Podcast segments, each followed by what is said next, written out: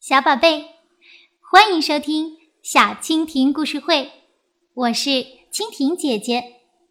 今天的作品选自托尼·沃尔夫的经典作品，名字叫《春日聚会》。啊，春日聚会，森林里的小动物可不会错过这一场聚会。春日的聚会上。黑鼠会指挥着大黄蜂、蟋蟀和蝈蝈乐团，在万里无云的熠熠星空之下，为大家演奏美妙的乐曲。还有一大桶甜甜的、满到桶沿儿的覆盆子糖浆，可没人想错过这场聚会。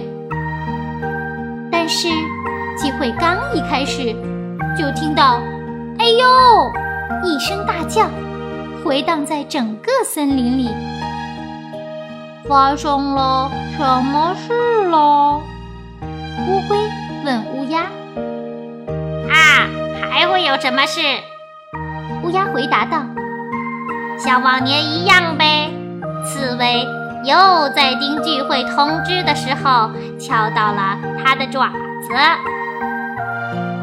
的确。就是这么回事。如今没有谁会大惊小怪了，就连刺猬自己也不那么在意了。所有森林里的居民都来参加聚会了。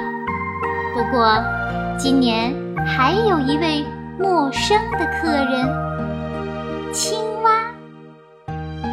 没人知道他是谁，他从哪儿来，要到哪儿去。不过，大家依然很欢迎他。小老虎对他说：“瞧，现在乐队的演奏薄饼送了，该跳舞了。”你们的聚会和薄饼有什么关系呀？小青蛙问道。“哦，我也不知道，没人知道。可我们……”就是喜欢这首歌。当然，这是森林居民们的小秘密，永远不要问太多的问题。生活本身已经有很多的麻烦了。比如，獾正指着日历说：“今天不是春天的第一天，明天才是。”你知道熊宝宝？和狐狸宝宝是怎么回答他的吗？亲爱的獾，哪天都可以来聚会呀。现在大家开始跳舞了。青蛙邀请喜鹊做它的舞伴。哦，谢谢您。我本来还在担心刺猬会邀请我呢。看看它那些尖刺，您能想象跟它跳舞会怎么样吗？小松鼠在为大家分发覆盆子饮料，水鼠在分蛋糕，大家都开开心心的说说笑笑，打打闹闹。乐队正在奏乐，每个人都很快乐。对了，说真的，还真有一个人在苦着脸，那就是乌鸦。他把礼帽低低的压着眼睛，翅膀折叠在背后。他似乎不觉得参加宴会有多快乐。啊啊！我说过多少次啦，这聚会太傻了。乌鸦嘟囔着：“干嘛不开个夏日聚会或者中秋聚会？”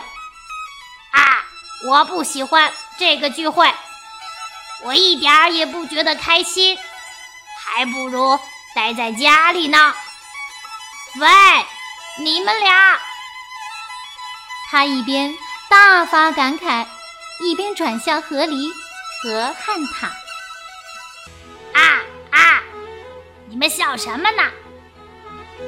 哈哈哈哈哈！谁？我俩？哈哈哈哈！我们。我们才没笑呢！哈哈哈哈可是他们笑得那么厉害，脸都笑酸了。你们知道为什么吗？因为河狸刚刚问汉塔：“乌鸦为什么从来不摘掉它的礼帽呢？”你不知道吗？汉塔答道：“它是秃头呀。”可怜的坏脾气的老乌鸦，还是个秃头。他在抱怨说自己厌倦这个聚会，可实际上他是很享受的。当聚会结束时，大家都疲惫地回到自己的巢和窝里，幸福又满足地躺在自己的床上时，他还在这里清理会场，并扔掉垃圾。他一边打扫，一边自言自语地说：“春日的聚会多么有趣，其实也挺让人开心的。”不过，啊啊！我说了多少遍啦？啊！必须得把树林打扫得干净整洁，才能迎接新的一天。要不然，花儿会不高兴的。欢乐的聚会结束了，乌鸦用垃圾桶把所有的垃圾都收走了。你们说，乌鸦做的对不对呢？